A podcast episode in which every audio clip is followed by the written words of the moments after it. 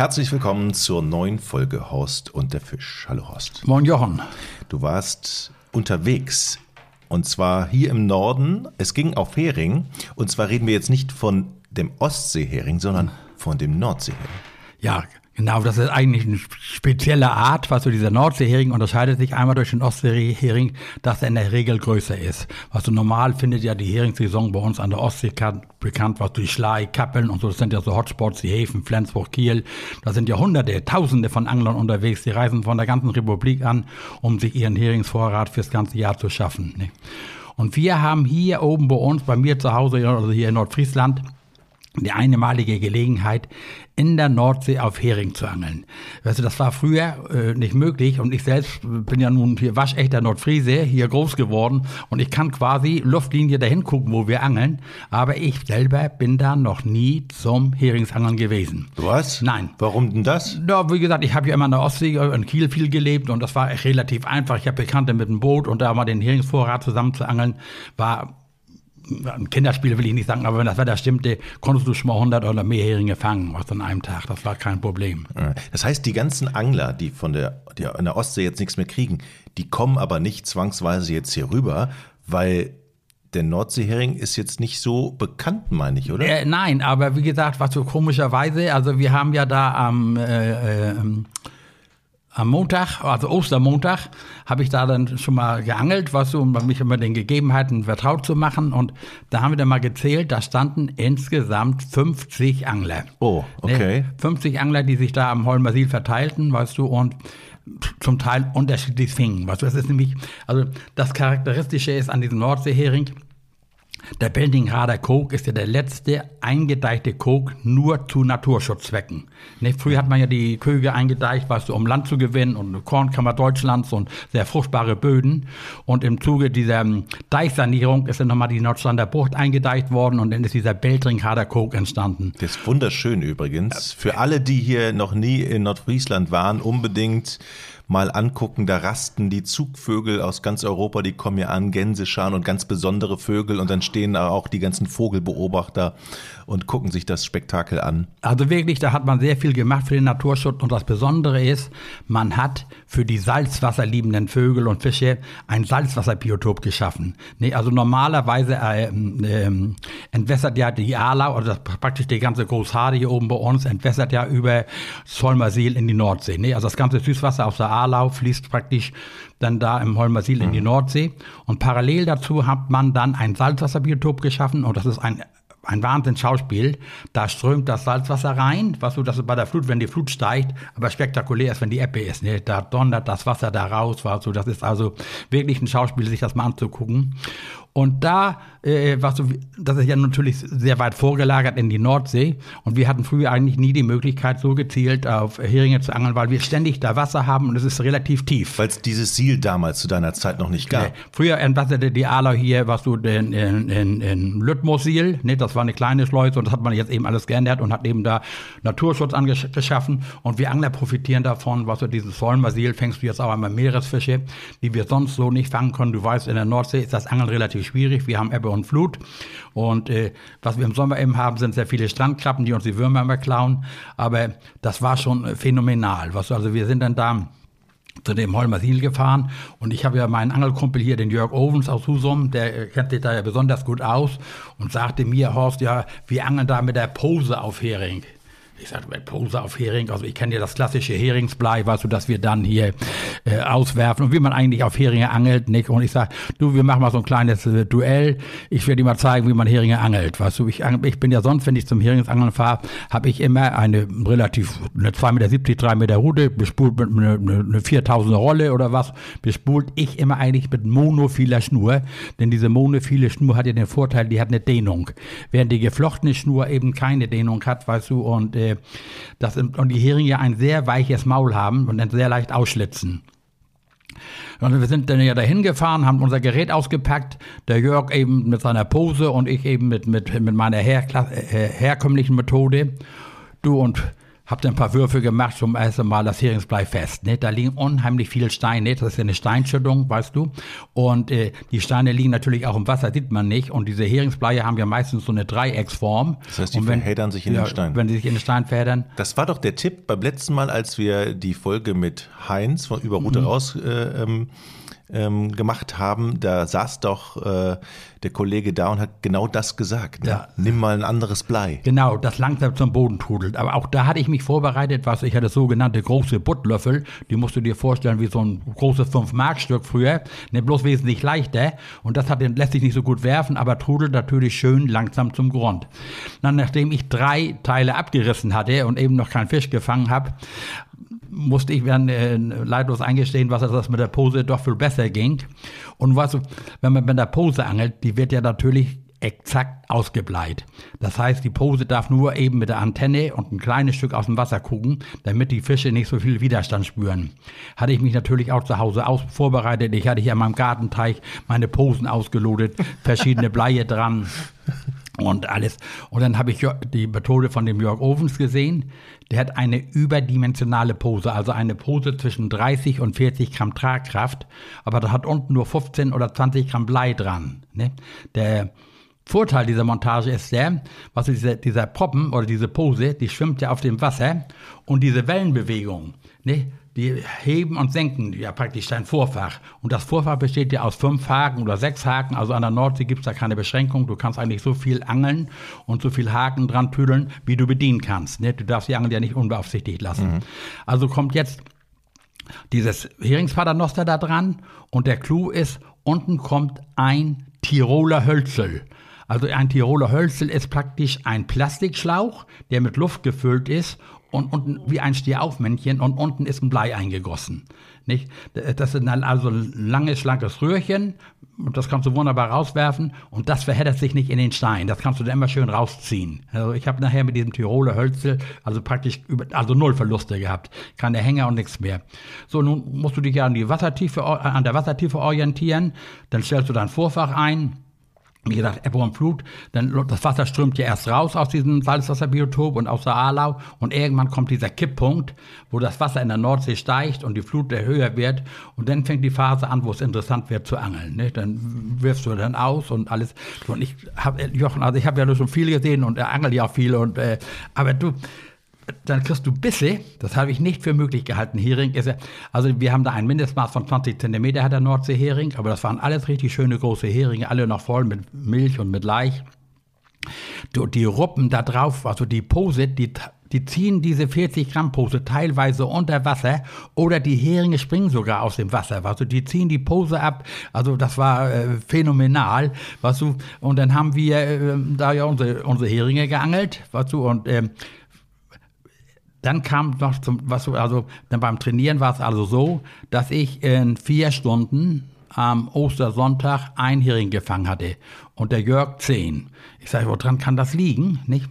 Dann habe ich mir sein Vorfach angeguckt und ich war sonst immer früher der Meinung, also wir angeln ja mit relativ kleinen Haken, also als Tipp so eine 14er Größe. Also die Heringe, mal früher haben wir mit richtig großen Haken auf Heringe äh, angelt und da wurden viele gerissen. Heute beißen die richtig dran. Da gibt es aber die unterschiedlichsten mit einer Phosphorperle, mit roten Perle, mit rot gebunden, mit Fischhaut, mit echter Fischhaut und, und weiß ich was alles.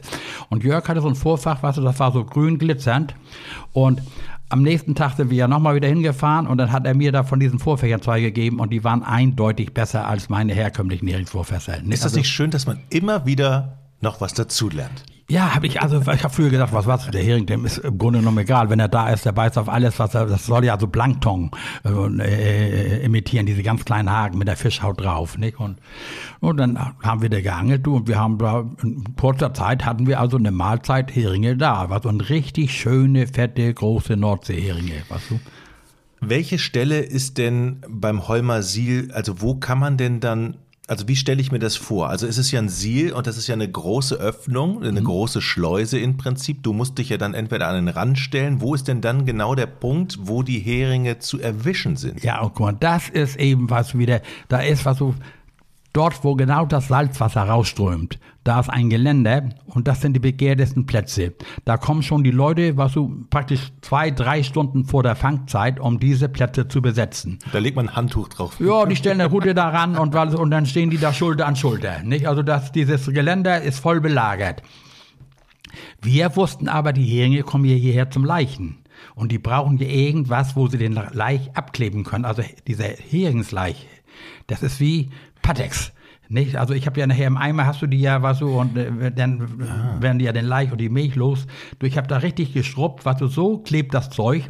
Also die, die kleben ihren äh, Laich ja irgendwo ran und das haben wir uns gedacht, du, da liegen große Steine. Wir hatten uns das bei Apple angeguckt, ne? da werden die Heringe hinziehen, um ihr Leid abzuziehen. Also, wir sind nicht da an dieser heiß begehrten Stelle gestanden, wo praktisch schon da 20, 30 Angler standen, sondern, du, was wir sagen, diese öffnet sich ja zum Meer, das ist ja wie ein Keil, was so vorne ist die Schleuse und dann geht es zu beiden Seiten weit raus bis in die Nordsee und links und rechts sind die Ufer befestigt mit so Basaltsteinen.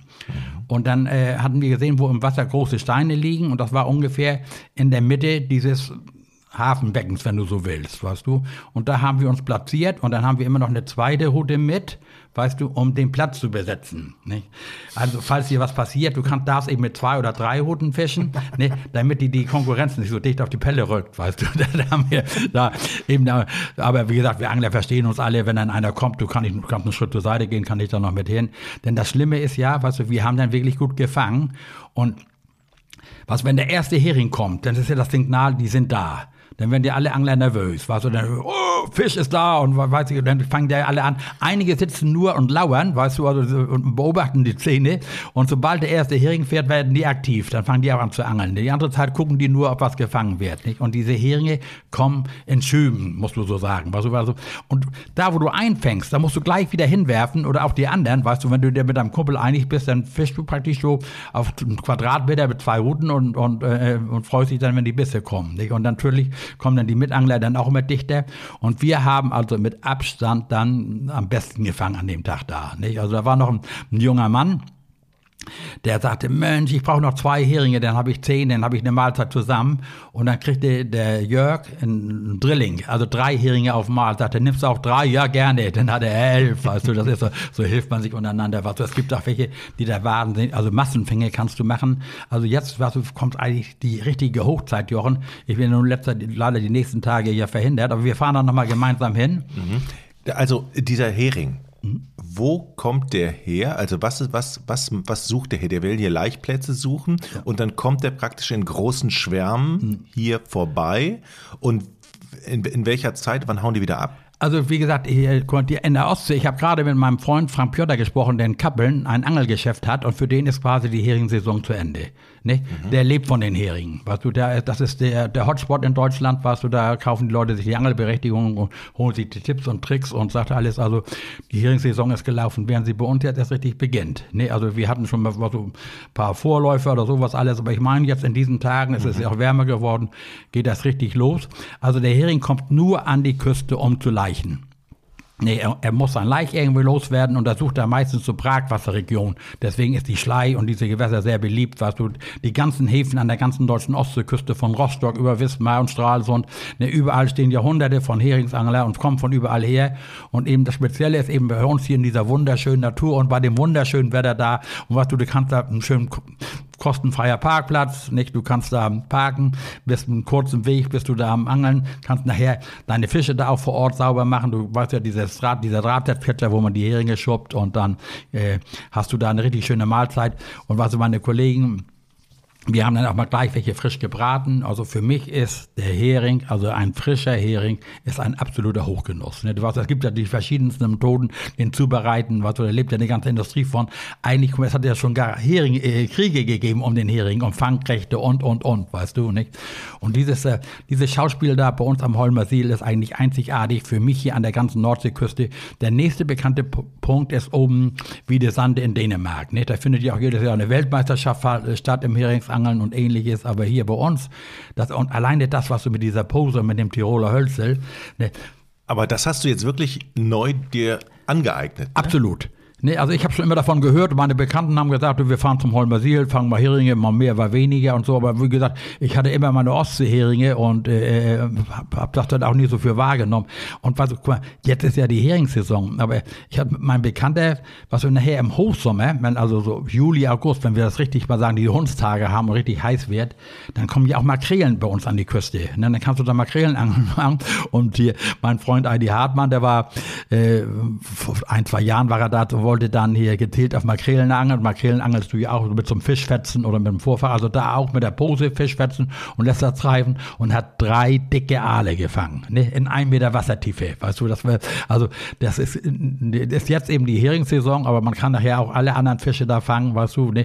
Da ziehen natürlich auch die Meereschen rein, die, die, die, die Meerforellen, die in der Aalau leichen, die Lachse, wenn man Lachs aufsteigt. Nicht? Also das ist schon Eldorado da. Nicht? Und so, nochmal der Hinweis, ihr könnt natürlich Fragen an Horst stellen. Das geht über fragen horstunterfisch.de, alles in einem Wort, fragen horstunterfisch.de. Und an dieser Stelle sei erwähnt, dass ihr dieses Projekt auch unterstützen könnt. Wenn ihr sagt, wow, geiler Content, hat mir Spaß gemacht, ich unterstütze die Produktion, dann könnt ihr das machen und zwar auf steadyhq.com slash horst- der Fisch. Steady, S-T-E-A-D-Y-H-Q.com und dann slash Horst und der Fisch mit Bindestrich. Alles nochmal bei uns in den Shownotes.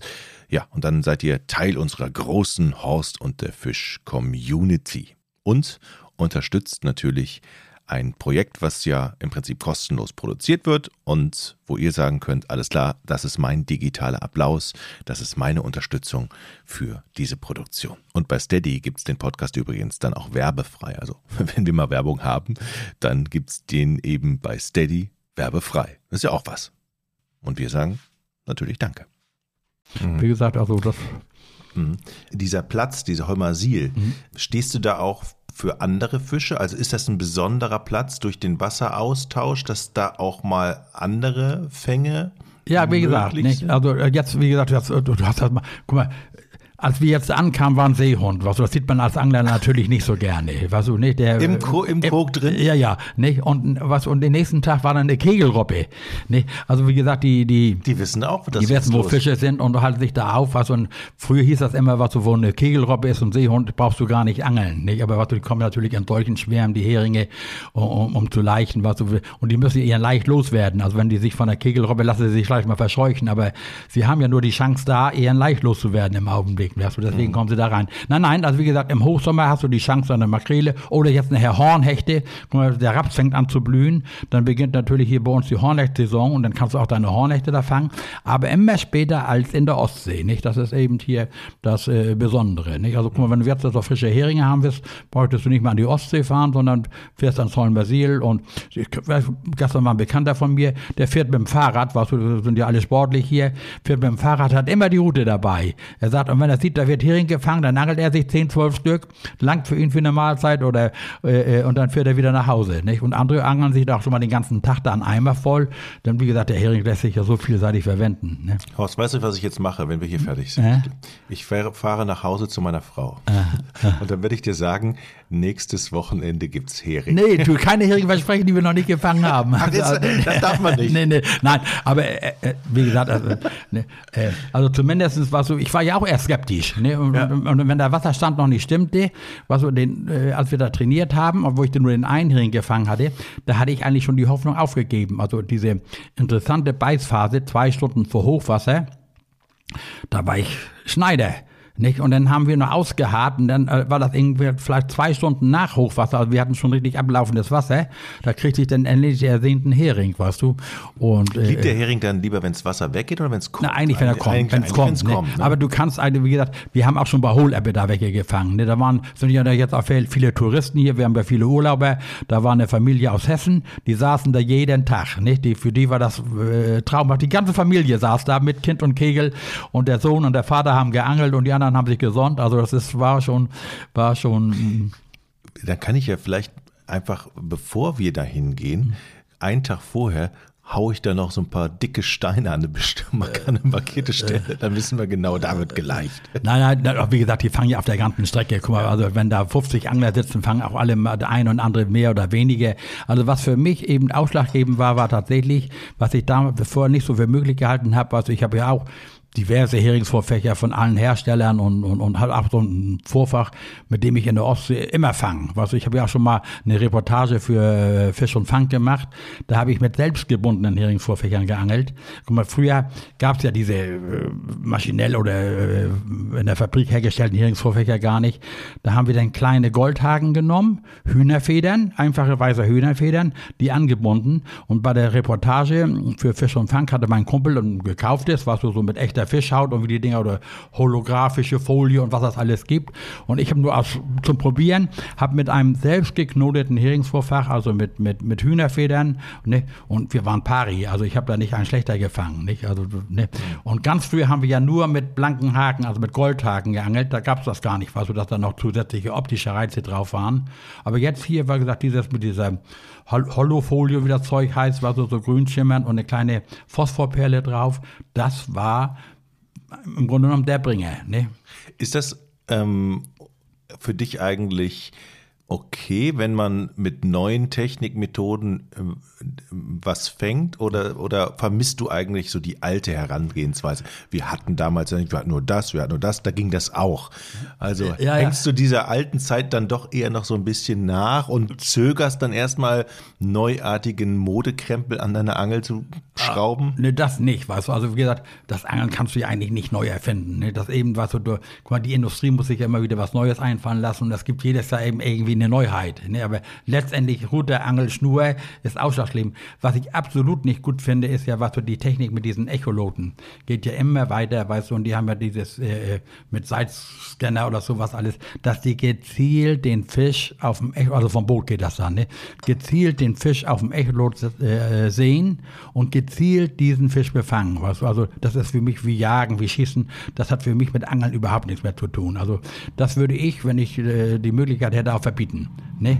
Also wohl ein Echolot, um hier die Tiefen zu ermitteln, weil ich fahre ja jetzt dieses Jahr häufig nochmal nach Norwegen. Da haben wir natürlich auch ein Echolot, was, aber da suchen wir nur Untiefen im Wasser, Berge und ähnliches. Was so. Und wir haben ja früher bei der äh, Dorschangelei oft das Echolot auch ausgemacht, was, weil das Echolot sendet dir immer ein Signal. Das sagt immer bling, bling, bling. Und wenn die Fische das immer auf den Kopf kriegen und dann merken, da fehlen schon ein paar Artgenossen, äh, die sind ja auch nicht doof, dann hauen die auch mal ab. Also wir haben schon manchmal gesagt, das Echolot äh, scheut. Also das ist ähm, eine Technik, soll ja jeder mit glücklich werden, was du, und da habe ich überhaupt kein Verständnis für, was du, die haben, also die haben heute die Möglichkeit mit so einer Ankerfunktion, das Boot auf der Stelle zu halten. Also du brauchst da keine seemännische Erfahrung. Du stellst das ein und sagst hier auf dem Quadratmeter bleibt das Boot stehen. Ob der Wind von links, von rechts, von Nord oder Süd kommt, spielt keine Rolle.